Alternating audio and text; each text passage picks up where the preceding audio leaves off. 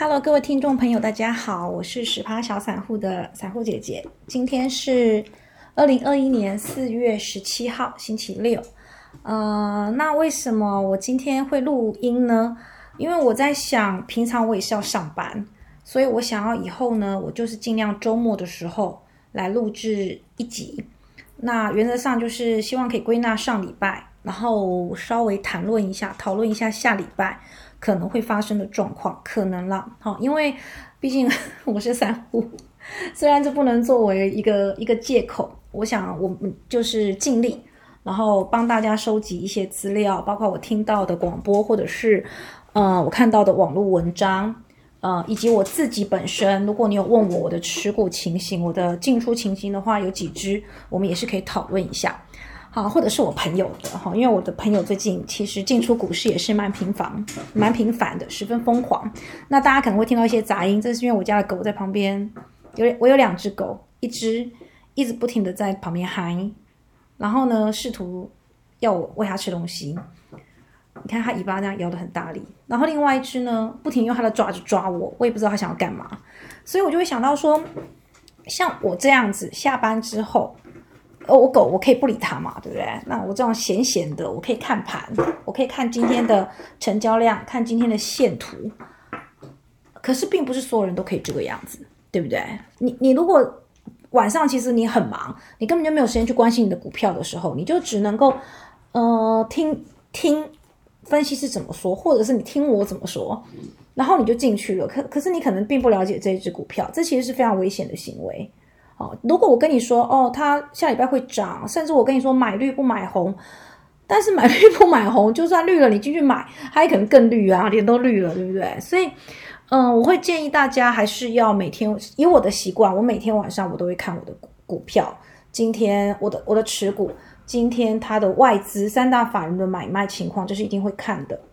然后它的成交量我也会看，然后再来就是它的涨跌幅等等的，我会尽量去思考，我明天这只股票它出现什么情况的时候，我要做什么样的处置。但因为大部分我玩的都不是不是短线啊，我我其实我我自己认为我是一个价值投资者，其实价值投资这个。的要求是非常严谨的，我觉得我不算，我顶多就是算人家讲的纯股族。纯股跟价值投资那是两回事，那是不一样的哈。价值投资者他可以看得更远一点，那我觉得我比较，我我觉得我我比较没有办法，因为毕竟我们不是分析师，手下也没有很多研究员每天帮你去看去蹲点看这个公司的情况，然后收集很多资料，甚至他们有很多软体可以分析，这些我都没有，我就是一个普通人，所以我只能够。看它目前就是我收集到的资料，可能都是二手甚至三手了，呃，因此我在做决策的时候，或者是我买入跟卖出的时候，可能都不是最低跟最高，就是做中间的波段，但是我已经觉得很满足了啊。那我们今天要讲的主要就是有投资心理跟一个就是 K 棒。那 K 棒的话，我先讲简单的。搞不好有人连这个都不知道。我等下要分享一下我今天在早餐店听到的事情。好，总之 K 棒就是你每天大盘跟个股都会有他们的 K 棒。那进去之后，你就会看到不是红色就是绿色，一根一根的哈。红色我们就称为红 K，绿色我们会称为黑 K。好，那红色就代表今天最后的收盘价是涨的，黑 K 就代表今天是收跌的。那你会看到红 K 跟黑 K 的上面、上下都会有一都会有上影线或下影线。好，那一正常来讲啦，除非它是涨停跌停，那你会看到整根红红的填满。好，那跳空涨停的话，就会只看到很小很小的一根横线。嗯，跳空涨停。好，那如果呃总总之以正常来讲，他们都应该会有上下影线。那上影线跟下影线就分别是今天，不论是红 K 还是黑 K，就是分别是今天的最高点跟最低点。那如果是红 K 的话呢，中间那个实体红色的地方的最高最高的那个部位是今天的收盘价，因为它是涨嘛，所以收盘价一定高于红色的下面的底部，那是今天的开盘价。同样的，如果是黑 K，那么它是跌的，因此它绿色的填满的那个实心的底部是收盘价，而上面是的这个顶部是它的开盘价。好。那这个地方，你再搭配它的成交量来看，你就可以知道今天大概大概可能的进出情形。好，不见得外资买入今天就一定是会涨的红的红 K 哦。这个呃 K 棒有非常非常多种形态，甚至你要搭配它的前三天后三天哦去看。那这些价格到成交价画出来的这个线呢，如果是一一周一周就是五天嘛，我们就称为周线或者叫五日线，它会有个值，就是告诉你说这一周呃五日的平均。那如果是二十，一般来讲一个月开盘大概是二十一天，可是我们有时候会少一天，总之我们就称为二十日线，又称为月线。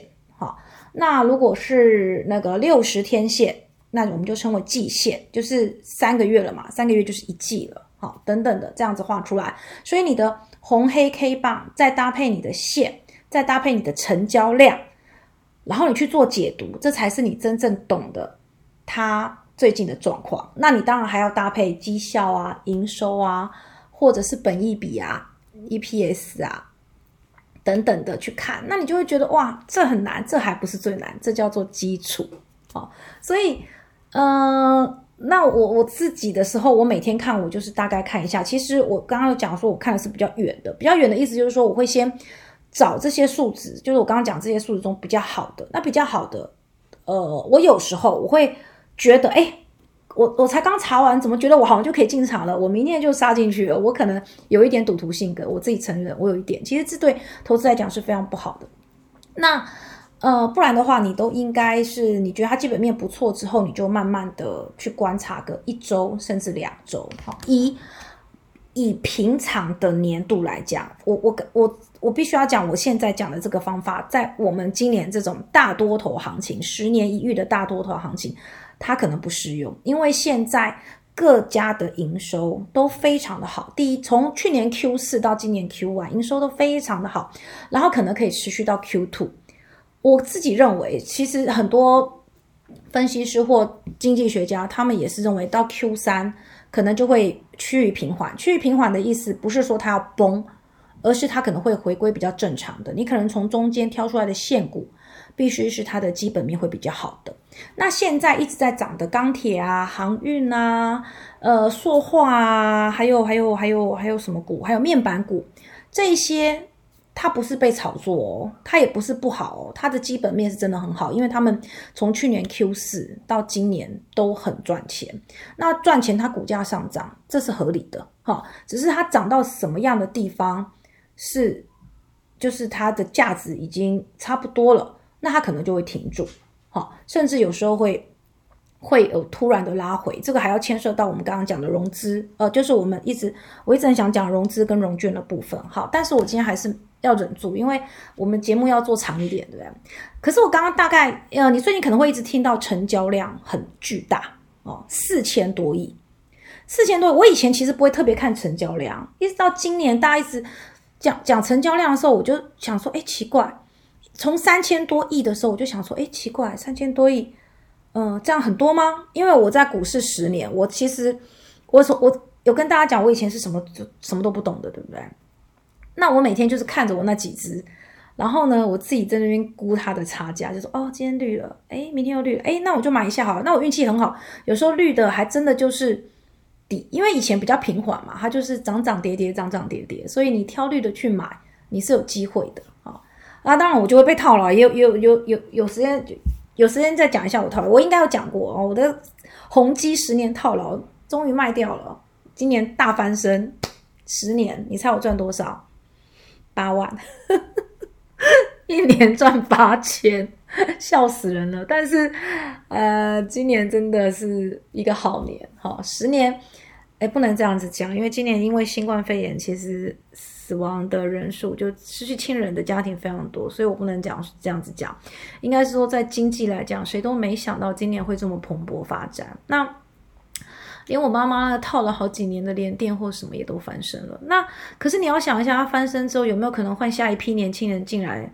然后被套着十年了，我觉得是非常有可能的啊。但是，所以我们要在这中间想一下，我们什么时候应该要收手，甚至我们现在要买的，其实应该就是基本面比较好的，或者是呃比较高值利率的股票，那稳定配息的。所谓稳定配息，就是它可能十年、二十年，它的配息的状况都是差不多的，就稳定配息的哈。还有就是呃刚刚讲的那些。热门股，其实我自己也有中间有小买过，但我都觉得我都没有报那么长。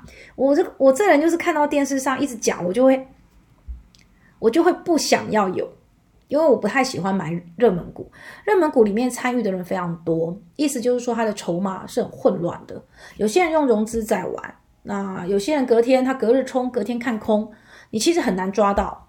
好。那当然，你你摆久一点，以钢铁来讲，现在报酬率百分之两百了吧？我朋友航航海王跟钢铁人，他们都赚超多的。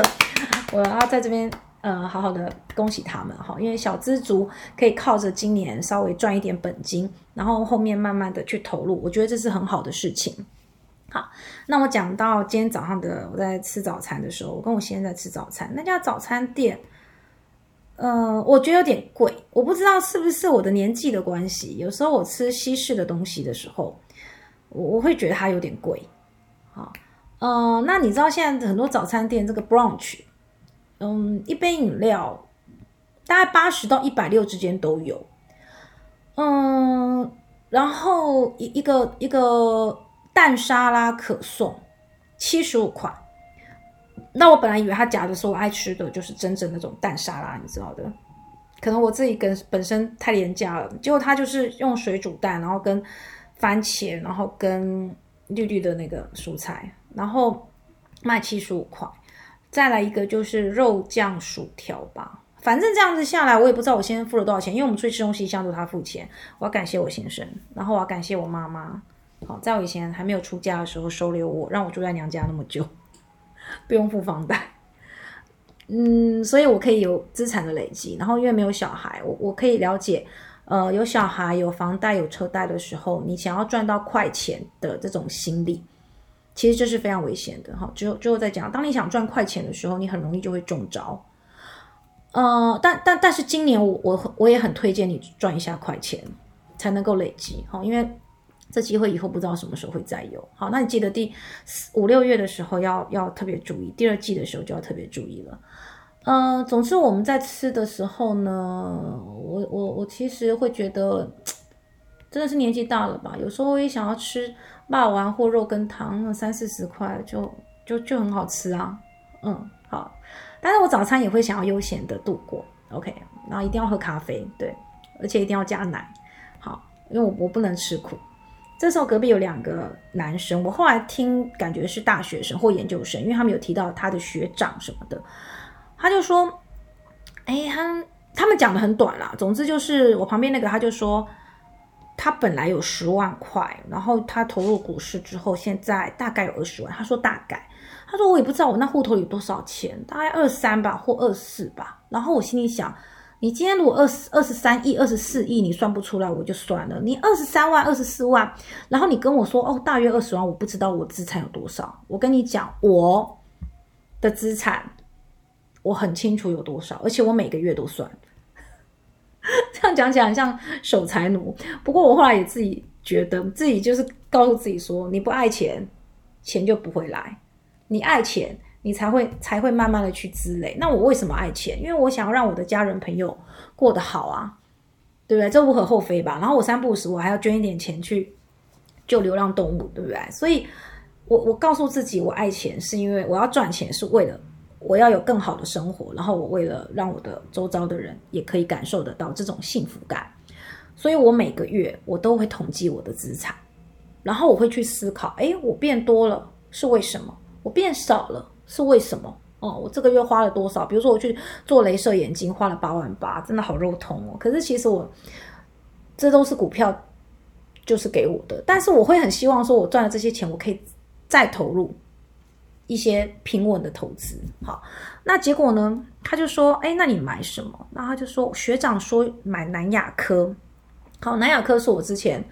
有小赚过大概五万的，我也也很可惜，因为其实可以赚到大概四十万，我但是赚了五万我就把它卖掉了，但没关系，因为那个时候也还是不懂事，所以你每一次的失误，你都可以让你更懂事的话，这就是一个好的失误。嗯，结果他对面那位朋友说南亚科是南亚店吧，然后嗯没有没有南亚店这个有南店，但没有南亚店。然后他就说不是是南亚科，我是想拍桌跟他说对啦，就是南亚科啦，但是你现在买太高了啦。好，这这有有点想跟他这样子说，但是后来我也是忍住了。我想说我什么咖，那随便教训别人这样不太好。而且我甚至想跟他说，林总啊，从二零一零年我的股票每一笔每一笔我都记得清清楚楚，我都把它记下来。我每年股利赚了多少，谁给我的股利，我一笔一笔都记下来。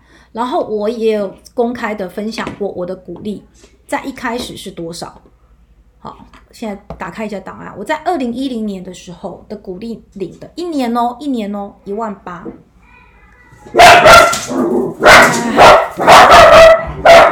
对不起，因为我们家的狗很吵，因为我们家邻居，邻居回来的时候，他们一定要表现一下，他们有在过家，绝对不是只吃饭不做事。所以他们都要象征性哇个几声，请大家见谅，因为我不想中断我的录音。好，二零一零年一整年我领一万八，然后我甚至还可以调出资料是智冠给我的。二零一一年呢，我领的是七万四，七万四里面有一个是我套牢的宏基 给我的。然后其实就是我自己的钱，可恶哈。然后呢，还是置冠，我置冠持有从二零一零一直到现在，中间只要中断大概一两年吧。其实其他时候都有，我也不知道为什么这么爱它，我就是会一直不停的回去看它。我决定这一次我真的不要再看它了。好，那次冠是因为他那个时候我我我很喜欢玩线上游戏，我就是个很有点有点宅的女生，我不太追星，但是我会玩，很喜欢玩玩电动。那因为他那时候发行 My Card，，我在粉专有讲过，我觉得他好像很赚钱，所以我就买了。好，然后再来，等到一直到我中间领的都没有超过十万，因为两万、三万、五万一点点。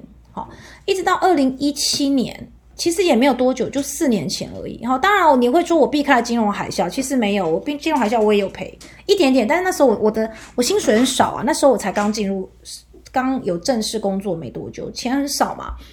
所以当然，你金融海啸也伤不了我多少，因为我本来就很少。那一直到二零一七年的时候，那一年呢，我就开始报了广，哎呀，真是的，我又开始报了广达，然后还有中华电。二零一五年我就买入了中华电，我那时候在九十几块买的。好，我我们之后会告诉大家定存股要怎么去处理它，就是你不能一直抱着它。像中华电，我在我看它后来涨到一百一百多吧，它都。都不再继续涨，而且它的殖利率下降，所以我就把它出清掉了。好，广达我也有可能会有成，我会做这样的事，也许就是在今年或明年。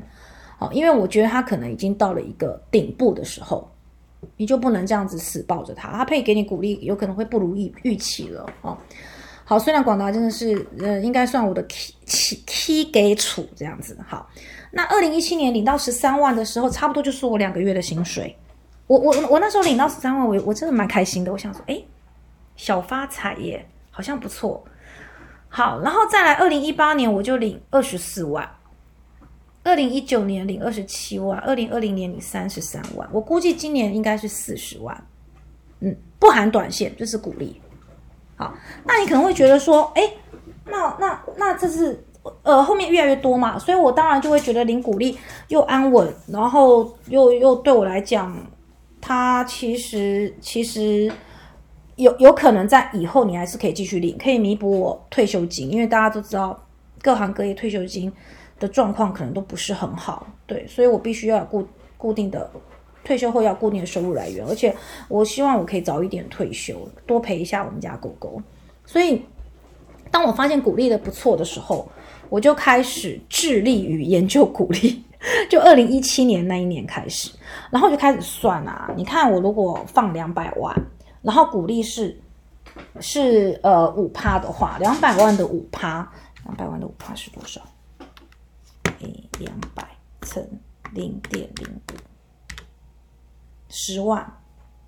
不好意思，数学真的好差。好，十万，十万的话，以一般人来讲是半呃两个月薪水。不好吗？两个月不用做事就给你钱哎，所以蛮好的吧？哦，那当然，后来定存股就变成显学了，因此大家都存了金融股，因为金融股虽然它没有五趴，但它有三趴，有的会有到四趴，而且金融股呢股价很稳定，它不像你去存科技股，一般人不会存科技股，因为科科技股股价不稳定啊。只有我，我从来没有存过金融股，我一直存的都是科技股。好，那我也不知道为什么啊。总之，我就是就是有时候跑一下，可能我有时候会跑一下短线，然后短线跑一跑，就到了配息时间了，我就用这些科技股来配息，也也也可能这样，我不太记得了。好，那总之，我意思就是说，你要对你的资产要有相当的了解。那接下来我们要讲一下这个。投资心理，投资心理非常非常的复杂。那其实有人问我说，就是最近不约而同的有两个朋友问我说，我都看什么书？然后我就回答我不看书，真丢脸。哦，我不看书，但是我会。就是我听我会听广播，我听到什么我就会去查什么。那查的时候我就是用网络查。那我其实也一直听到广播里面或者什么他们有介绍书。那他介绍书的时候，他其实就告诉我嘛，就帮我读完了嘛就好啦。可是其实应该要读得更深入，应该要买来看。但是我就是怕自己没有时间看。我不是有讲过，我每天晚上都也就是我要先跟狗玩嘛，我还要遛狗嘛，然后喂狗嘛，那我还要做做一些家事嘛，然后我呃还要。检视一下我的持股嘛？那我怎么有时间去把那么厚的一本书看完呢？看完之后就怕自己还顿悟不了，所以呢，我喜欢听别人读完书之后总结给我，有点像看电影那个古阿莫。古阿莫对他就是做了一个总结，好，但是呃，我是喜欢听别人读书之后的总结，尤其我最喜欢听的呢，就是。心理学方面的哦，事实上有一个叫做康纳莱的，他是呃得了诺贝尔经济学奖，但是事实上他觉得他是一个心理学家。我们经济学里面呢，最常就是经济市场里面呢，其实很多时候牵涉到的都是人为人类的行为跟人类的心理，所以很多书在人类行为学上面，或是他在思考上方面，或者是他在整个。全球局势，呃，我们应该要怎么样？接下来要怎么样做做做做回应的这种书籍，其实它里面就告诉我们未来经济的走向。那你如果去读真正的这个经济市场的很多指标啊，很多技术性啊，其实你就会缺一块，因为你缺的就是心理啊，所以我们才会说公司你要看基本面啊、筹码啊，然后呢，那个技术分析。是其中，只是其中的一块。其实你应该综合去看。然后，当你看到这个筹码面的时候啊，或者是你看到融资融券啊，或者是你听到一些新闻的时候，它里面牵涉到很多就是心理的层面，就是你你你身为一个散户，你要如何让自己成为一个成功的散户？好，那我今天要讲的就是，呃，刚好前几天我我我每天几乎每天啦，我都会听那个财经起床号。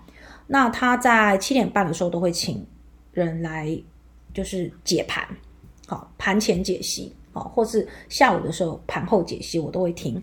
那三呃礼拜三的时候八点，就是解盘结束之后，他会请一个一个呃就是经济学家，好或者是比较知名度高的学者来讲述一些书籍啊，那他。最近几集我听到就是《天下》杂志的，他说呢，你永远不要去预测未来，但你要为未来做准备。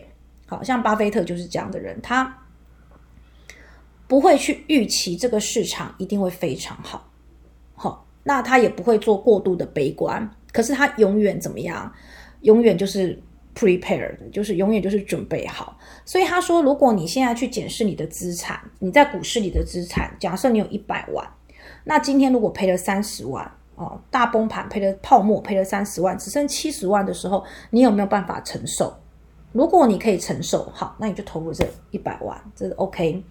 如果你心里想一想，哎，这一百万只剩下七十万，我真的是寝食难安，然后很很痛苦的话，那你就不要投入那么多。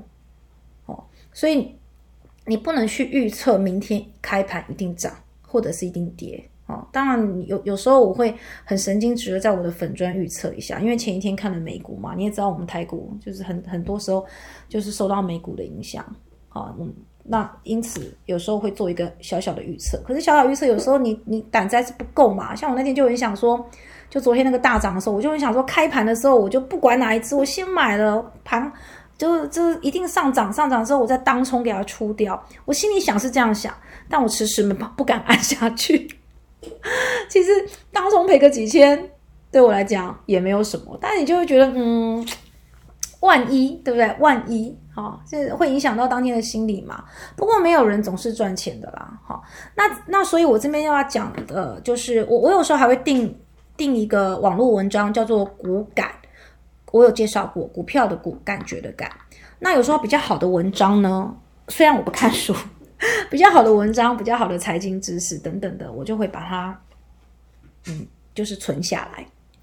我会复习，因为我是一个很容易忘记的人，所以我会复习。尤其是在我不知道该怎么做的时候，其实这这跟我人生一路走来有很大的关系。因为我是学理科的，所以我在遇到很多事情的时候，我会做分析，我会把它写在纸上，优缺点分析，而且我一定要写下来，我没有办法在脑子里。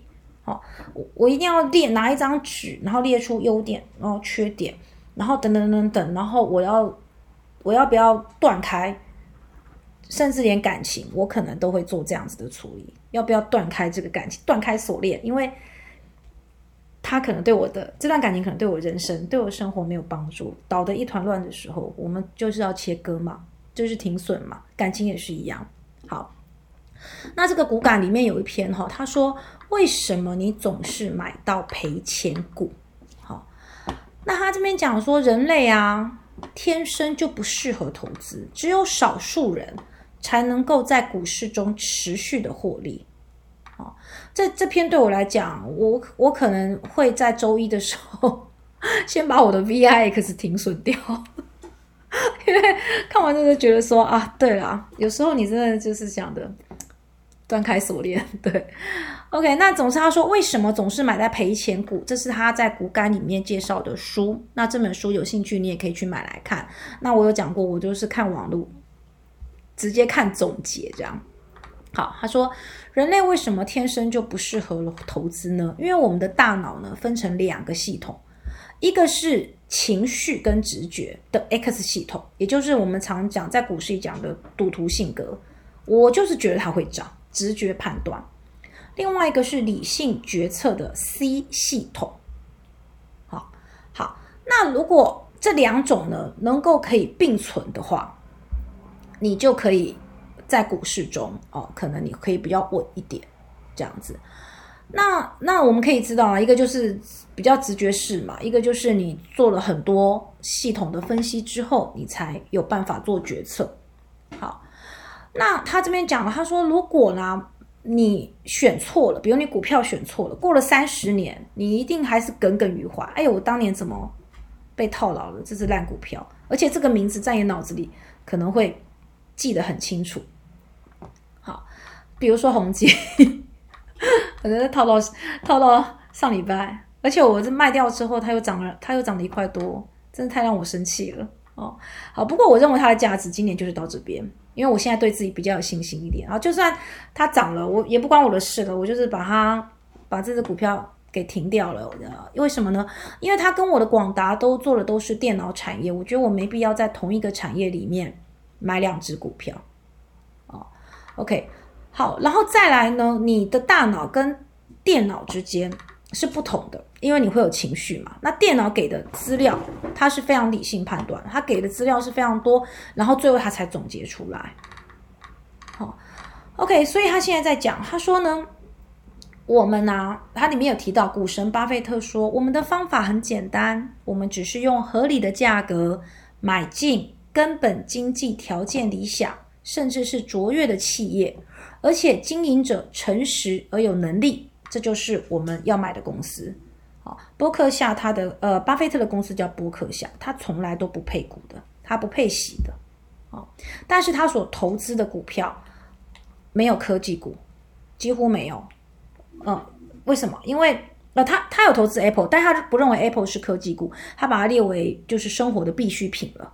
啊，他说他对于他不了解的科技，他不会贸然投资。那那我所以我就想问你，你手中的这些持股，你真的知道他在做什么吗？他的转投资是在哪边？他的子公司，或者是他本身其实就是子公司，但你可能不知道。那他的董监持股是多少？外资持股是多少？融资融券的券资比是多少？这些你可能都应该要去了解一下，对不对？好，那他刚刚讲的这个合理价格买进，经济条件理想乃至卓越的企业。经营者诚实而有能力的这个条件，事实上，我们台湾的台积电是符合的。好，那台积电他说合理价格，那合理价格是多少？今年差不多真的就是我们现在一直徘徊的五六百块。如果不发生什么重大的意外的话，明年哦，可能是的确是可以上七百块，因为它的这个报酬报酬非常稳定，而且。台积电很符合股神巴菲特所讲的，他其实是不太配息的。台积电以前是不配息的，因为他认为我所赚的钱，呃，我如果要对股东有交代，我应该是要让我的股价上涨。所以，我他大部分赚的钱，他是拿来投资、扩产、增加生产线。那他为什么他现在都会固定季配息？季配息呃二点五块，为什么呢？因为台湾的风气是这样嘛，虽然勉强 一年拿出十块，配息给你，所以我最近也有收到啦，其实也也蛮开心的啦啊！虽然投资报酬率是以以股利来讲，它算是非常低的啊。那他说呢，如果你要用什么样的资料来判断你这个价格是不是合理？哦哦哦，刚刚漏讲一个，就是台积电的，他每次法说会，他的那个呃。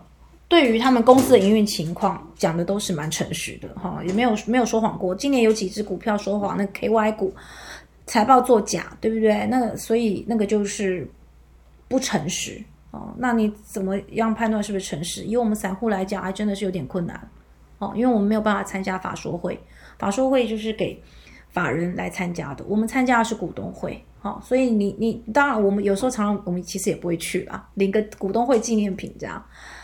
好，那第一个，他说你要做价值评估，这只股票的价格是否被低估？好，是否被低估可以看本益比跟 EPS，可是你还要看它的类型啊。有些科技股它的本益比很高，是合理的，因为它在成长，它未来会成长。本益比指的是它的未来性。那你跟你今天看到一只本益比不到十的，你就冲进去买。就说啊，它被低估了，冲进去买这是错。为什么？因为它被低估，可能是因为它真的烂呐，对不对？啊，因此你还是要看一下它的获利，然后再来判断它的本益比是否太低。再来资产负债表，哈，资产负债表好难念。我其实我也看不太懂，因为我也不是我我不是念经济的，对不对？所以我通常点过去的时候，我就是看红色部分多不多。那播客下。巴菲特告诉我们，你一家公司的现金必须多，它的负债不能过多。负债过多的话，它没有办法应付临时发生的状况，比如说，万一突然失火呢？万一厂房地震呢？它货交不出来的时候怎么办呢？它必须要有足够的现金才能应付这个状况，就跟你的家庭一样，你家庭里面一定要有一些紧急预备金。再来，资本纪律就是管理团队这家公司，它如何去利用投资人赚钱？哎，我这样这只老只小小只的一直在撸我。好，那这个地方你法说会我们虽然不能参加，但是它事实上它最后会总结报告，它会公布。好，那你就可以看它怎么样去把呃呃他们公司赚的钱如何再去再投资啊等等的这些，这个会比较难看得到。你可能可以在那个。呃，我上次讲的这个全呃公开资讯观测站，你可能可以看得到这方面的讯息。OK，好，再来，他有讲一个这本书里面讲的最重要的一个，就是过动会坏了好事。所谓的过动，指的就是过于短线。那过于短线都是谁在做？就是技术分析的人在做。他每天去看呃涨跌、筹码面等等的，然后跑短线。